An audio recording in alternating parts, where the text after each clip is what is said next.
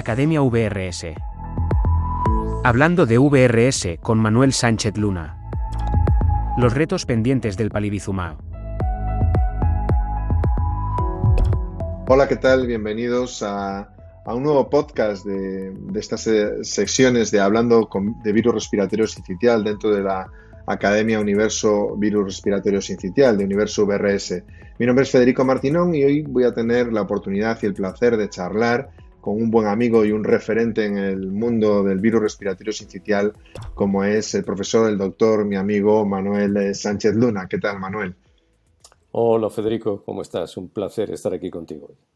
Bueno, pues eh, para los que estén menos familiarizados, el doctor Sánchez Luna pues, eh, es eh, pediatra neonatólogo, es el jefe de neonatología del Hospital Gregorio Marañón, además el presidente de la Sociedad Española de Neonatología y es uno de los referentes eh, en el mundo del campo del virus respiratorio sincitial y muy específicamente también del tema que, con el que vamos a hablar eh, hoy eh, con, él, que es el tema de los retos pendientes del palivizumab, un fármaco que me, me consta que conoce profundamente en todos sus niveles, desde el desarrollo clínico a su implementación, un fármaco con el que ha eh, paseado por el mundo en diferentes fases de implementación y de hecho nuestra amistad se ha fraguado en muchos de esos encuentros en, diferentes partes del mundo y hoy tenemos la oportunidad aquí en la, Academia del Virus Respiratorio Sincitial de charlar con él pues acerca de, del palivizumab y cuáles pueden ser los retos que, este fármaco todavía puede tener. Pero antes de, entrar en materia, me gustaría, Manuel, porque puede haber gente que no esté familiarizada, que nos expliques qué es el palivizumab, ¿no? En qué consiste, qué es este fármaco. Bueno, la verdad es que es un placer estar contigo, Federico. Lo sabes, son muchos años de amistad y de admiración, todo hay que decirlo. y la verdad es que mi relación con el palivizumab no deja de ser tangencial. Como bien sabes, eh, mi, mi desarrollo profesional se basa fundamentalmente en la protección respiratoria de los niños, de los más inmaduros, de los más pequeños. Y en ese sentido, el virus respiratorio sincitial, como sabes, es una de esas, em, vamos a llamarlo, eh, fronteras de las que no nos gustan los neonatólogos eh, que atraviesen nuestros pacientes porque puede generar un antes y un después de su infección. Bien, virus respiratorio sincitial, como, como todos sabéis, se originó ya hace muchos años mediados de los 50, por un salto que dio este virus desde, desde los monos a los niños, provocando cuadros respiratorios, cuadros catarrales que al principio no se le dio más importancia. Poco a poco se fue extendiendo muy deprisa y de este tipo de epidemias tenemos ahora bastante experiencia, de tal manera que al final empezó a ser una enfermedad especialmente prevalente en los niños más pequeños, con un cuadro respiratorio que era grave, muy grave, en los niños más vamos a llamarlos frágiles, esos niños de menos edad. Bien, pasaron muchos años y la investigación empezó a intentar luchar por el desarrollo de alguna vacuna, de algún tratamiento preventivo para evitar estas, estas infecciones tan graves. Y la evolución en la investigación, aunque ha sido rápida, eh, tardó bastante en dar con una solución preventiva en forma de eh, un anticuerpo monoclonal de origen murino, de origen fabricado, vamos a decirlo así, eh, desde ratones y humanizado. La verdad es que humanizar el anticuerpo de un ratón es una idea que nos cuesta mucho entender, ¿verdad, Federico? Pero bueno, simplemente es para que el sistema inmune del ser humano no lo, no lo entienda como, como extraño y no reaccione contra él. Bien, este anticuerpo monoclonal que aparece en uso clínico en los años finales de los 90, el año 98 para ser más, más exacto, eh, tiene una afinidad muy especial por bloquear una proteína, tiene un nombre, proteína F de fusión, eh, que está en la superficie del virus. Esta proteína es la que utiliza el virus para entrar en la célula del epitelio respiratorio. Por lo tanto, lo que hace el virus es acercarse mediante esta proteína a la célula epitelial y una vez que está adherido a esta célula, se fusiona con ella, abre su membrana y entra eh, dentro de lo que es el núcleo celular donde empieza ya la replicación viral. Bien, este anticuerpo se bloquea, lo que hace es bloquear esta proteína, evita que precisamente el virus pueda fusionarse con la pared de la célula y pueda entrar dentro de la célula para iniciar la replicación. En resumen, estamos ante un fármaco que hace prevención de la fase inicial de la infección. Y es importante porque se habla mucho de si es vacuna, no es vacuna. No, no es una vacuna, es una gamma globulina, es, una, es un anticuerpo monoclonal humanizado que lo que hace es de forma pasiva proteger de las infecciones más graves por este virus respiratorio cuando se administra eh, de forma preventiva, fundamentalmente con tiempo suficiente como para que los niveles en sangre estén estables y estén altos. Pero escuchándote parece más sencillo de lo que es, ¿no? Y tenemos que tener en cuenta, y bien lo decías, que estuvimos muchos años sin ningún tipo de, posibilidades de intervenciones específicas en la prevención del virus respiratorio sincitial, pero es que después del descubrimiento y del desarrollo clínico del palivizumab también han pasado y siguen pasando años sin que tengamos, digamos, aún a día de hoy eh, fármacos alternativos. Entonces, eh, realmente el palivizumab ha, sido un hito significativo y tú que, lo conoces de cerca, llevas muchos años trabajando con él, eh, eh, ¿qué crees que ha significado ¿no? en su conjunto el palivizumab en el campo del virus respiratorio sincitial? La verdad es que hacer esta pregunta 20 años después, ¿verdad, Federico? Es una pregunta a veces difícil y quizá la gente hoy no lo entienda. Estamos en un mundo donde realmente la infección por el virus respiratorio sincitial no causa estragos en la población de alto riesgo de fallecer. Te soy muy sincero. En nuestro mundo desarrollado o civilizado, las infecciones por el virus respiratorio sincitial no causan ese elevado número de fallecimientos que sí ocurren en los países en vías de desarrollo o con menos recursos. ¿Por qué?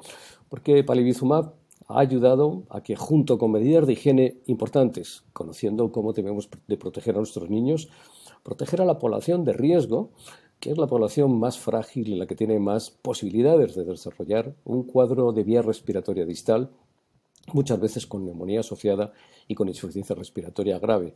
En esos niños con, vamos a llamarlos, una inmunidad algo más eh, debilitada, sobre todo inmunidad celular en los grandes inmaduros, problemas de desarrollo en la vía aérea, niños con cardiopatías, en su conjunto prematuros, enfermedad respiratoria crónica.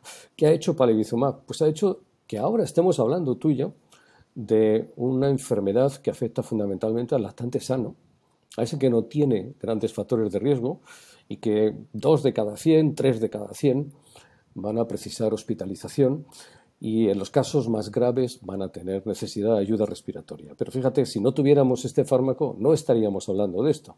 Estaríamos hablando de que un porcentaje muy importante de los niños nacidos prematuros, sobre todo los de menos de 32 semanas de gestación, en la época que llega la estación, estarían en un riesgo muy elevado. Y cuando hablamos de muy elevado, es que cerca del 18 al 20% de esos niños que se infectan van a precisar hospitalización frente al 2% de los niños que nacen a término. En los niños con displasia broncopulmonar o con cardiopatía va a parecer prácticamente lo mismo. Estos niños ingresarían entre dos y cinco veces más, con más frecuencia, que los niños que no tienen estas enfermedades. ¿Qué ha supuesto el palivizumab? Pues eh, una ventaja enorme.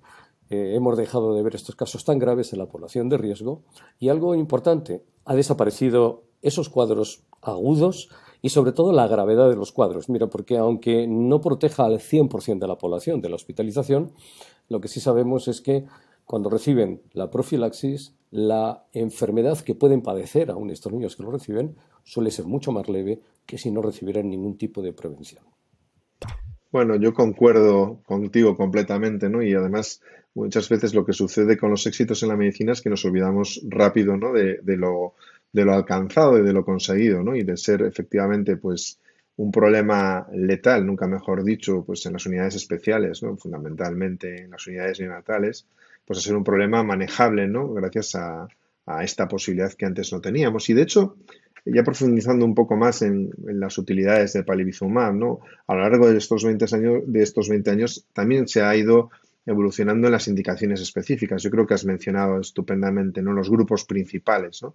pero quizás podemos matizar más ¿no? y cómo ha ido evolucionando pues, eh, las dianas, ¿no? Los, los, niños diana que pueden beneficiarse de la utilización de palivizumab y algo que ha sido condicionado por múltiples factores, ¿no? pero que sí que ha ido evolucionando intrapaís y entre países, ¿no? Y aún a día de hoy, pues pueden existir diferencias eh, significativas, ¿no? Entre unos países y otros. Cuéntanos un poco eh, cómo lo ves tú. La verdad es que esto cuando lo contamos fuera del mundo de la pediatría, y esto me entiendes tú muy bien, y hablamos con mundos de la oncología de adultos o de la cardiopatías congénitas o el tratamiento de problemas graves del corazón en adultos, no se entiende. Bueno, es interesante ver cómo este fármaco empieza a hacerse eh, importante en el ambiente pediátrico y en el ambiente neonatal, eh, por dos características. La primera, porque es un anticuerpo monoclonal que nunca habíamos utilizado en nuestros pacientes, y la segunda, por su precio. Em, a los pediatras nos llamó la atención eh, que fuera algo tan costoso porque no estábamos acostumbrados a utilizar este tipo de, fármacos que sí se, se, utilizan y se utilizaban ya de forma rutinaria en otras enfermedades.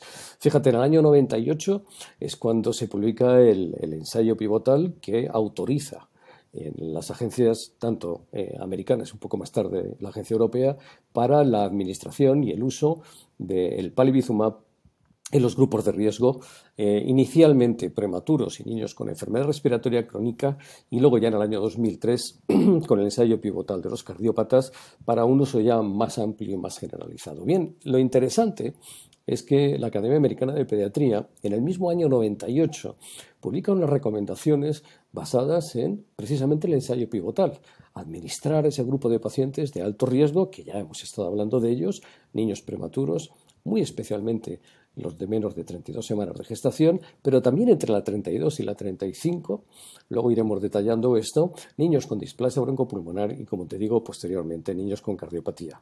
Bueno, eh, es interesante cómo la propia eh, Academia Americana de, Pediatría en el 2003 recoge el segundo ensayo pivotal e incluye eh, la patología cardíaca y crea estas recomendaciones basadas precisamente en las publicaciones pivotales. Pero empieza a haber cierta inquietud porque eh, la población de niños de muy bajo peso, sobre todo los de menos de 29 semanas de gestación y entre la 29 y la 32, es un volumen de pacientes relativamente pequeño.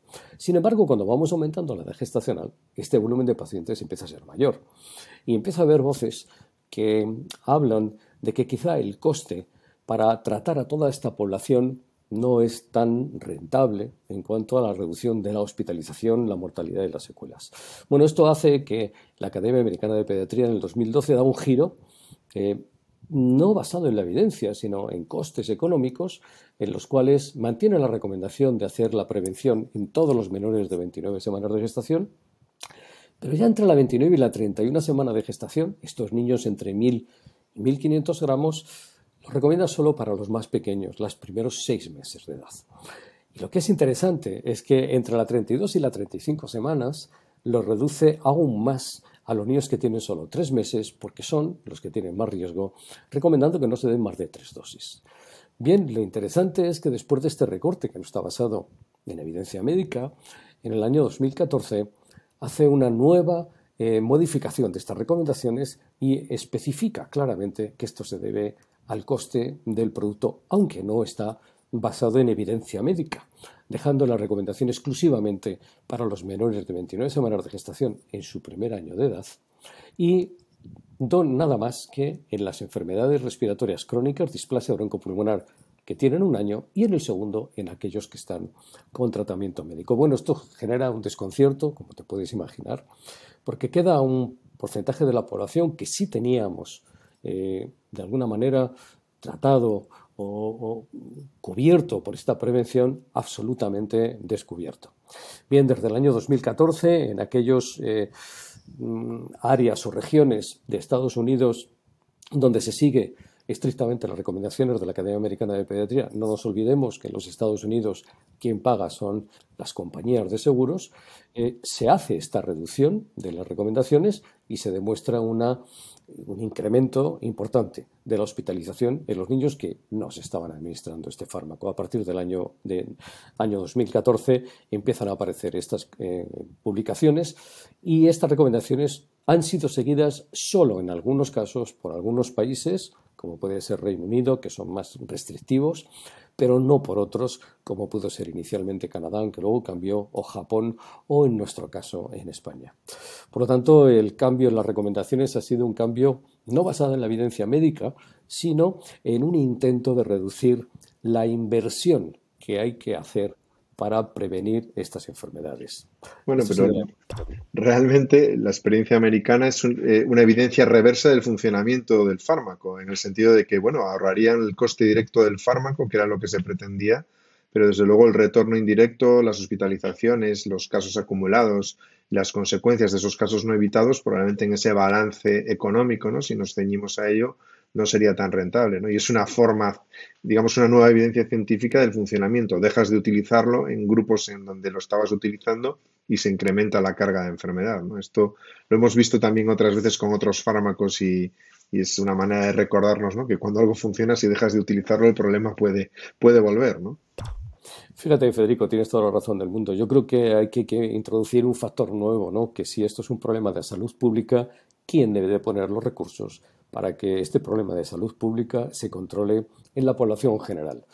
Como tú bien sabes, porque también has estado en Estados Unidos, al igual que yo, que he tenido la suerte de estar allí y vivir durante un tiempo, hay cerca de entre 30 y 40 millones de personas sin asistencia sanitaria y la inversión que hacen las compañías de seguros que van por pólizas, pólizas relacionadas con el trabajo, como sabes, o pólizas personales, no contemplan en muchos casos las profilaxis de las enfermedades o las prevenciones porque los números no, no, dan.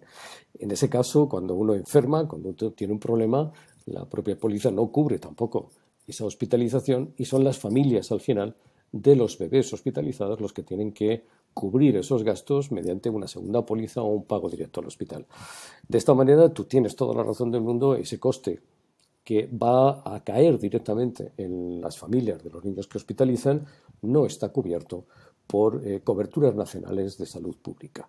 Esto hace que muchas veces desde nuestros países, donde el desarrollo de la sanidad pública es un desarrollo totalmente distinto y donde en la cabeza de ninguno de nosotros entraría que los poderes públicos no se hicieran cargo de la salud de los ciudadanos, no se entienda esta filosofía.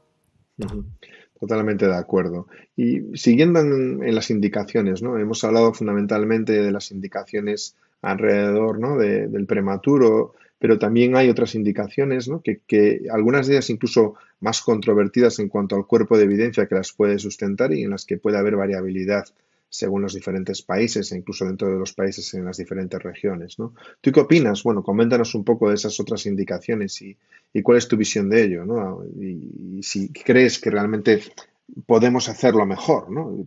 Entendido, claro, no solo de la cantidad de, enfermedad que podamos evitar, sino lo de siempre, corregido, como tú bien decías, o bien por el coste o por el impacto que queremos tener en salud pública, ¿no? Lo que, lo que prioricemos.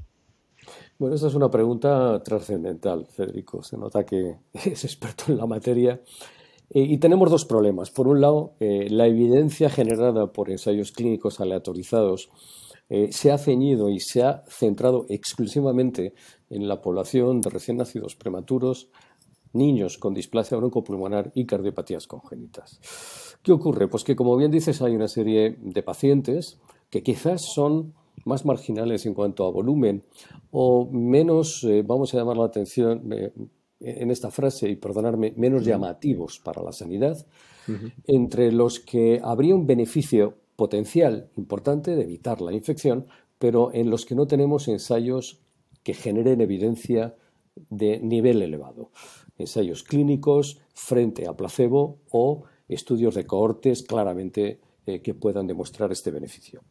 Bien, esto hace que normalmente la indicación sea una indicación en estos grupos marginales, ahora vamos a hablar un poco más de ellos, una indicación fuera de indicación, precisamente donde realmente va a ser la institución que va a hacer esa prevención junto con la indicación del médico o la persona que, que lo vaya a hacer, las que tomarán la responsabilidad de hacer esta prevención o no.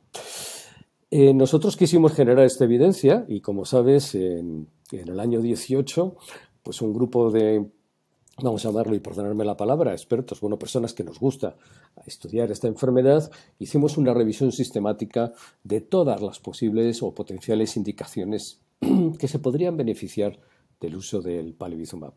Bien, como nivel de evidencia 1A, evidentemente solo encontramos aquellos eh, eh, ensayos que se habían hecho en la población, como ya he dicho anteriormente, de recién nacidos prematuros. Y aquí vimos además que en los recién nacidos de más de 29 semanas de gestación, seleccionándolos bien por factores de riesgo, como puede ser la edad o otros factores de riesgo, asistencia a guardería, hermanos en la familia, madres fumadoras, etcétera, etcétera, se podía reducir uh, muy bien a aquellos grupos donde podría ser mucho más rentable la utilización del fármaco. Lo mismo con las cardiopatías y la displasia broncopulmonar. Bien, pero como dices, quisimos analizar otro tipo de, vamos a llamarlo, eh, enfermedades o, problemas que se pudieran beneficiar.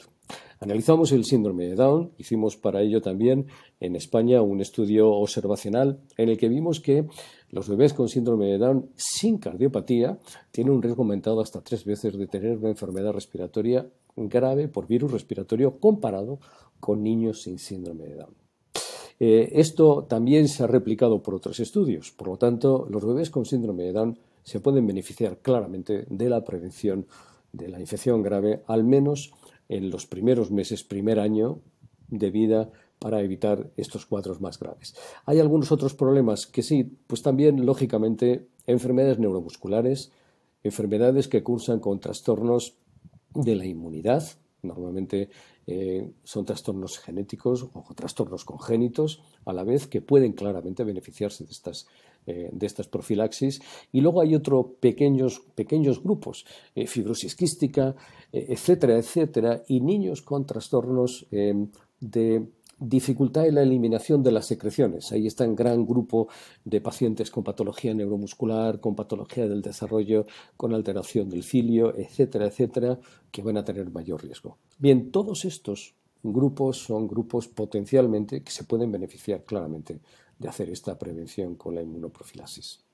Yo creo que eh, escuchándote, ¿no? Comparto eh, el aspecto que mencionabas, ¿no? que muchas veces es la falta del ensayo clínico, pero que en parte está condicionado porque algunos de los grupos son tremendamente heterogéneos, son muy difíciles de definir, ¿no? Es decir, la edad gestacional es un parámetro que, no, no, es, eh, que es fácil de determinar o, tienes displasia broncopulmonar o no la tienes, pero ya cuando empezamos a hablar de otros fenotipos ¿no? más complejos es mucho más difícil realmente seleccionar y luego además muchos de estos pacientes tienen múltiples, eh, vamos a decir, médicos responsables, con lo cual a veces la responsabilidad última de quién es el que tiene que indicar la profilaxis se diluye, ¿no? Sin ninguna mala intención, pero bueno, que unos por otros, eh, digamos, pueden delegar esa responsabilidad en, esa cadena de atención y que al final el paciente, incluso estando indicado, ¿no? La profilaxis o financiada la profilaxis, ya no hablo de la discusión previa de si se prioriza o no, pero si incluso siendo de esos grupos, a veces es difícil ¿no? que la profilaxis llegue a, ese paciente. ¿no? Totalmente, totalmente de acuerdo. Y, lógicamente tienes toda la razón. Eh, la falta de, vamos a llamarlo, un coordinador único que siga a este paciente es lo que hace que muchas veces se diluyan en, la prevención. Hoy hay una mayor sensibilización, las cosas como son. Yo creo que después de estos años complicados de la pandemia, y permíteme eh, que lo diga, aún después de tantísimo tragedia y tantísimo drama en este país, hemos aprendido algunas cosas. Y una de las cosas que hemos aprendido es que hay que proteger a la población.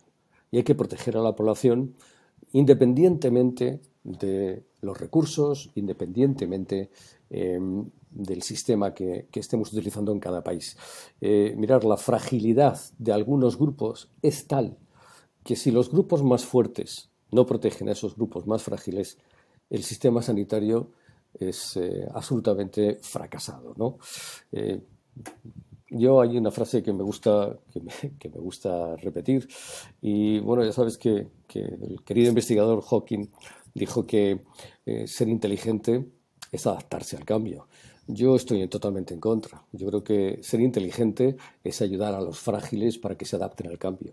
Eh, en este sentido, detalles como la profilaxis de los grupos más pequeños, más frágiles, más vulnerables, es lo que hace a veces que de verdad este tipo de prevención pues, sea útil.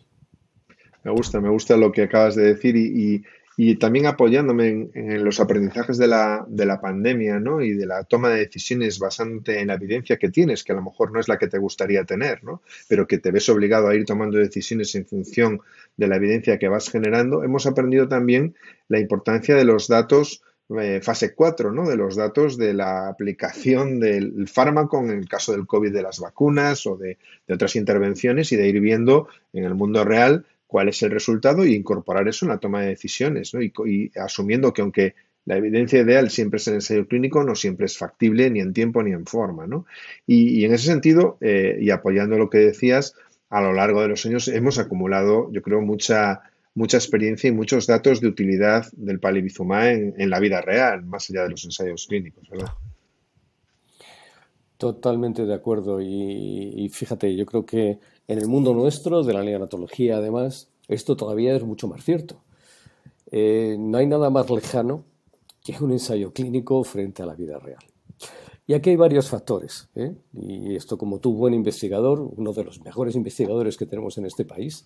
Bueno, ahora, la gente va a saber por qué te he invitado, ¿no? No, pero es, cierto. Y, mira, estamos en un país donde tenemos muchos pecados capitales, pero tenemos que empezar ya a reconocer quiénes son nuestras grandes figuras y quién de verdad está llevando la antorcha. En este caso de la investigación pediátrica, eh, tú eres el referente de este país, no uno de los referentes, creo que el referente. Bueno, muchas Bien, eh, como, como, sabes, cuando uno diseña un ensayo clínico, lo diseña buscando un objetivo, ¿eh, Federico? Y para buscar ese objetivo se seleccionan unos criterios de, de, inclusión y se seleccionan unos criterios de exclusión. Y se hace que estos ensayos se vigilen de una manera tan estrecha que muchas veces se alejan tanto de la vida real que cuando uno quiere trasladar ese tratamiento, esa prevención, cualquiera de esos de estudio que se haya hecho, en la vida real los resultados son a veces sorprendentemente diferentes. ¿Qué ocurre? Que en la vida real nosotros no tenemos criterios de inclusión tan estrictos. Aplicamos estas prevenciones prácticamente a todos aquellos pacientes que pensamos que se van a beneficiar. Número uno. Número dos, la compliance, la, compliance el, hacer el tratamiento correctamente eh, es extraordinariamente importante, sobre todo en el uso de la profilaxis con palivizumab. Mira, como bien sabes, para mantener constantes el nivel de anticuerpos en sangre, esos 40 microgramos, ya sabes, eh, que nos tienen ahí eh, obsesionados, es necesario que administremos mensualmente este fármaco para que durante toda la época de alto riesgo de infección el bebé esté con un nivel en su plasma suficientemente alto para prevenir la infección grave. Bien, de la primera a la segunda dosis normalmente recomendamos acortar ese periodo alrededor de los 28 días. Si podemos un poquito más corto, mejor, para que vaya acumulando las dosis y luego dosis mensuales. ¿Qué ocurre? Pues que en los ensayos clínicos eso es categórico. ¿Y en la vida real? Pues en la vida real las cosas cambian y a veces pues la familia no puede venir el día que le toca a ponerse la dosis siguiente del fármaco o por el motivo que sea ha tenido una infección intercurrente o por el motivo que sea en estado de viaje o por el motivo que sea, etcétera, etcétera, de tal manera que la cumplimentación del calendario de la administración del fármaco tampoco es la adecuada. Y en tercer lugar, un hecho que nos ha sorprendido y nos ha llamado mucho la atención y lo hemos hablado tú y yo. Con la llegada de la pandemia, el pico de la incidencia para el inicio de la profilaxis ha cambiado y nos ha desconcertado. Entonces nos ha, y esto lo hablaremos un poco más tarde si quieres, nos ha desubicado de cuándo tenemos que empezar la profilaxis para que en el momento que el bebé se enfrente a una tasa alta de virus circulando esté bien protegido. Para eso nos hacen falta entre dos y tres dosis. Fíjate si se nos descuadra el inicio de la epidemia, se nos va a descuadrar la prevención de nuestros niños. Pero el problema no es ese. El problema es que antes la epidemia sabíamos cuándo acababa también. Ahora no tenemos una fecha fija de terminar en estos últimos tres años. De tal manera que sigue habiendo circulación del virus pasadas las fechas que debería dejar de verlo. Todo esto trasloca y ha modificado claramente eh, eh, los resultados de los ensayos clínicos en la vida real. Y otra cosa, no nos olvidemos, Federico, y esto es importante recordar, que cuando se hicieron los ensayos pivotales, el diagnóstico de las infecciones por VRS no se hacía como se hacen ahora con test de PCR, se hacían con detección antigénica. Y la sensibilidad de la detección antigénica es mucho menor de la sensibilidad por PCR. ¿Qué ocurre? Pues que ahora tenemos población en mayor número diagnosticada que quizá antes no se diagnosticaba. Por lo tanto, ahora a lo mejor el porcentaje de hospitalización es diferente a la época en que se hicieron los ensayos pivotales. A mí, ya que sacas el tema de la vida real, hay un ensayo, un estudio ah, que a mí me ha encantado, que se hizo en España, que se hizo en, Navarra, eh, en el que utilizando los criterios de la Sociedad Española de Neonatología y utilizando estas recomendaciones de administración del palivizumab y utilizando diagnóstico por PCR durante bastantes estaciones, demuestran una eficacia del palivizumab de reducir hasta el 80% la hospitalización en los niños prematuros. Eh, fíjate cómo de un sitio a otro esto también puede cambiar. En Colombia hay estudios que han demostrado cómo cuando empezaron a utilizar el polivizumab, la eh, asignación de las dosis no era perfecta, ni los calendarios, y el efecto o la eficacia era bajo. Sin embargo, cinco años después han visto cómo mejorando la administración y la aplicación del fármaco reducen hasta por tres el riesgo de hospitalización. Y esto se ha publicado en múltiples estudios. Bueno, la verdad es que es un gusto escucharte. se aprende un montón de cosas e incluso de temas que uno cree que, lo conoce todo, va, sacando, aparte de tu visión personal, datos nuevos de, alto interés. Y así que voy a aprovechar para hacerte una pregunta complicada, no sé si complicada, pero cuando menos polémica, ¿no? Dentro de, lo que es las posibles indicaciones de, de palivizumab, precisamente hay una franja de discusión eh, que es desde luego distinta en el nivel clínico, en el nivel académico, en el nivel regulatorio, que sería el pretérmino límite, ¿no? El prematuro, perdón, sí, el prematuro tardío, ¿no? Eh, eh, ese grupo que, bueno, según como quieras, hacia donde quieras arrimar la sardina, te será más o menos rentable si lo que priorizas es la parte económica, ¿no? Pero bueno, ¿cuál es tu posicionamiento en ese sentido y hacia dónde debemos caminar en, en la indicación o no del palivizumab en la profilaxis del VRS en el prematuro tardío. Bueno, aquí tenemos dos, eh, dos aspectos claros. Eh, luego tocamos el tema del coste-eficiencia, pero si miramos los números reales, qué es lo que le pasa al prematuro tardío, tenemos suficientes datos para demostrar que las infecciones por virus respiratorio sincitial son especialmente prevalentes en este tipo de población y que el prematuro tardío no es un bebé que ha nacido un poquito antes de tiempo, no. Es un bebé que todavía está en una situación de desarrollo de su vía aérea, de adaptación postnatal importante y también desde el punto de vista inmune. Se le ha retrasado o se le ha reducido el tiempo de paso de anticuerpos naturales de la madre que como bien sabes ocurre fundamentalmente en el tercer trimestre. Claro, si acortamos esa estancia intraútero, estos niños nacen con menos defensas, con mayor riesgo de problemas de adaptación al nacimiento y desde luego con mayor riesgo de infecciones. Mira, hicimos un estudio en, España utilizando datos del Sistema Nacional de Salud y del Sistema Público de Salud, del Ministerio de Sanidad, con la Fundación IMAS. Y aquí a mi amigo Javier Lola, director de la Fundación, mi agradecimiento eterno por la dificultad de manejar todo este tipo de datos y analizamos, fíjate, en lo que fue el periodo un año entero, 2012-2013, todos los prematuros tardíos que habían nacido en nuestro país y los enfrentamos a recién nacidos sanos eh, a término. Cogimos nada más que prematuros tardíos sin ninguna patología. Simplemente habían nacido en esta franja de edad gestacional. Bien, y lo seguimos durante un año. Lo interesante es ver que durante los 30 primeros días el riesgo de hospitalización fue significativamente mayor en los niños prematuros tardíos, independientemente eh, de cualquier problema que hayan tenido o que hubieran tenido durante la gestación.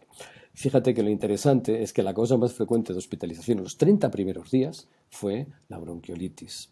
Y al año, después de un año, el riesgo de hospitalización de los niños que habían nacido prematuros tardíos fue significativamente mayor dos veces mayor que un niño nacido a término y de nuevo la bronquiolitis, sobre todo por el virus respiratorio sincitial, no por otros virus, fue la causa más frecuente de hospitalización.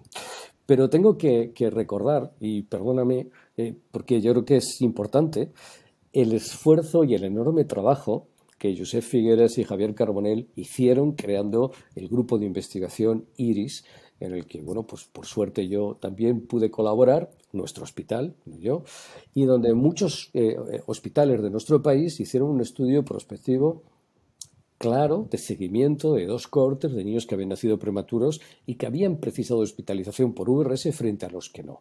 Esto se hizo, eh, fíjate, el año 2005-2006 y, la, y la siguiente estación 6 al 7, y lo llamativo fue que en aquella época ya comprobamos cómo los recién nacidos que habían nacido prematuros tardíos y que habían precisado eh, eh, hospitalización por infección por VRS estaban muy graves. Es que el 18% precisaron cuidado intensivo y el 8% ventilación mecánica. Pero lo más interesante es que nos dimos cuenta de que los que hospitalizaban eran un grupo de niños muy especiales. Los que tenían menos de 10 semanas de edad gestacional, fíjate, los que tenían hermanos que asistían a guardería y algo muy interesante, ya lo vimos en aquella época, los que habían nacido de mamás que fumaban durante el embarazo. Hoy sabemos que el tabaco es un teratógeno en el desarrollo de la vía aérea de los niños, por lo tanto ya nos daba esta pista. Pero lo más interesante es que luego seguimos a estos niños durante seis años y se les hizo estudio de función pulmonar y calidad de vida. Fíjate, durante seis años la función pulmonar estuvo peor en los prematuros tardíos que habían tenido infección por virus respiratorio frente a los que no. Y además la calidad de vida de las familias fue significativamente menor. Bueno, el coste es alto, porque claro, este volumen de niños que nacen prematuros tardíos son muy grandes, pesan más, la dosis es mayor y la inversión es más alta. Y recientemente hicimos un estudio donde quisimos analizar los años ganados de calidad de vida, una manera distinta de enfocar si el coste en un tratamiento, en este caso una prevención con palivizumab, eso no es rentable para la sociedad. Bueno, hicimos un estudio con una modelización matemática utilizando un sistema bayesiano, y analizamos la posibilidad con datos nuestros, datos que han venido de estos estudios, de estudios que hicimos también con el Ministerio de Sanidad, con datos reales de España, no traídos de estos países, y comprobamos cómo la administración de palivizumab en este grupo de pacientes, con estos criterios que yo te he dicho, menos de 10 semanas de edad, y eh, bebés que tienen además hermanos en época de asistir a o están asistiendo a guarderías o hermanos pequeños en casa, bien administrar eh, palivizumab y hacer la profilaxis es eh, riesgo eficiente. Esto es la inversión que hay que utilizar. Está por debajo de los criterios de Naciones Unidas, que son 30.000 euros para ganar un año de calidad de vida, y a nosotros nos salió en 20.000. Por lo tanto, por un lado, la eficiencia está justificada. Por otro lado, los problemas agudos. Y para acabar, eh, ya sabes que Luis Bon y el grupo holandés hizo un estudio importante también de seguimiento de estos niños nacidos prematuros tardíos y a los que sí se hizo además una aleatorización y se administró o no se administró palivizumab en este grupo y lo interesante es que la fase aguda claramente se demostró que el palivizumab reducía de forma significativa la hospitalización, pero reducía de forma subaguda y crónica el riesgo de sibilancias de repetición durante un periodo largo de tiempo. Por lo tanto, yo creo que es un tema que está absolutamente claro y que en el momento que tengamos una prevención de bajo coste, las personas que piensan que hoy no está justificado prevenir la, la infección VRS para estos niños, claramente dirán que sí, que ahora sí que está justificado. Pues yo creo que está claro y además que es difícil que, sea mejor explicado, Manuel, no, tengo ninguna duda. Y bueno, la verdad es que estoy disfrutando muchísimo de, esta conversación contigo, eh, pero bueno, creo que, ya llevamos un, rato largo y antes de, terminar este, esta fascinante conversación me gustaría hacerte una pregunta de futuro. Eh, y es bueno, después de 20 años parece que que, bueno, que el panorama de una, vamos a llamar una nueva generación de monoclonales, ¿no? Es, es prometedor. Mi pregunta es sencilla o difícil. ¿Tú crees que cuando esos monoclonales, cuando lleguen, que serán cuando lleguen, ¿no? Pero que esta nueva generación irá llegando, eh, eh, desplazarán por completo el palivizumab o el palivizumab va a seguir teniendo un sitio y convivir con estas nuevas opciones. Ya sé que no tenemos los datos, ¿no? Porque del desarrollo clínico de estas nuevas moléculas, pero así en tu bola de cristal, ¿qué es lo, qué es lo que visualizas? Fíjate, Federico, ya han pasado muchos años desde que estoy en esta profesión y una de las cosas que a veces me disgustan es la toma de decisiones eh, rápidas sin suficiente consistencia o evidencia científica. Ah, tenemos 20 años de investigación en palivizumab con unos resultados excelentes en un grupo de población especialmente eh, frágil. Y tenemos un horizonte magnífico donde nuevos monoclonales, espero que pronto también vacunas que puedan ser utilizadas en gestantes durante el tercer trimestre, que puedan prevenir eh, la infección en los niños al pasarles anticuerpos a los bebés intraútero y a través de la leche materna, nos ayuden también. Hoy tenemos ya alguna evidencia de que estos monoclonales nuevos sí son eficaces. No tenemos evidencia de cuál va a ser el coste-eficiencia de emplear en función de qué población. Entonces, a mí lo que me gustaría dejar claro es, hoy sabemos que en una población pequeña de riesgo, palivizumab ha sido muy eficiente y muy eficaz, las dos cosas. Los nuevos monoclonales tienen que demostrarlo en toda la población. Probablemente no podremos excluir ningún grupo poblacional. A mí lo que sí me gustaría es que cuando se desplace palivizumab, que sí se desplazará en un momento dado, pero no sea hasta que no se tenga suficiente evidencia de que al menos este grupo de población va a estar igual de protegido como hasta ahora. Me explico.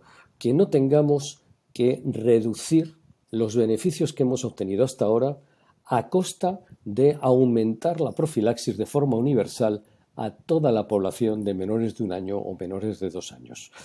Este es el tema fundamental. ¿Por qué? Porque quien tenga que tomar la decisión, que no vamos a ser tú y yo, Federico, de cómo y de qué manera hacer la profilaxis universal. Qué fácil iba a ser si tomamos nosotros la decisión, por otro lado. pero bueno. claro. Bueno, que esas personas no se olviden de todo lo que se ha hecho y del gran beneficio que tienen ahora esta población de alto riesgo, que no quede desprotegida. Un tiempo de overlap, un tiempo de eh, mantener probablemente con criterios estrictos la profilaxis en los grupos de riesgo e ir ampliando con los nuevos monoclonales a la población universal, desde mi punto de vista, y esto es una opinión personal, perdóname que la diga que es personal, creo que sería lo prudente en este momento. Pues queda dicho y bueno, yo solo me resta agradecerte este espacio de tiempo, esta conversación fantástica. Espero que tú lo hayas disfrutado tanto como seguro nuestros oyentes y desde luego yo. Y nada más, eh, darte las gracias Manuel y agradecer a, la gente que nos ha escuchado eh, y que espero que haya disfrutado este espacio en el que hemos estado hablando del virus respiratorio sincitial con Manuel Sánchez Luna y que como les prometí a un principio, pues eh, ha sido un espacio de tiempo fascinante, ilustrativo e enriquecedor y nada más que emplazaros a todos pues al próximo episodio de Hablando de Virus Respiratorio Sincitial aquí en la Academia eh, Universo Virus Respiratorio Sincitial. Muchas gracias Manuel y muchas gracias a todos. Muchas gracias a ti Federico, un placer estar contigo.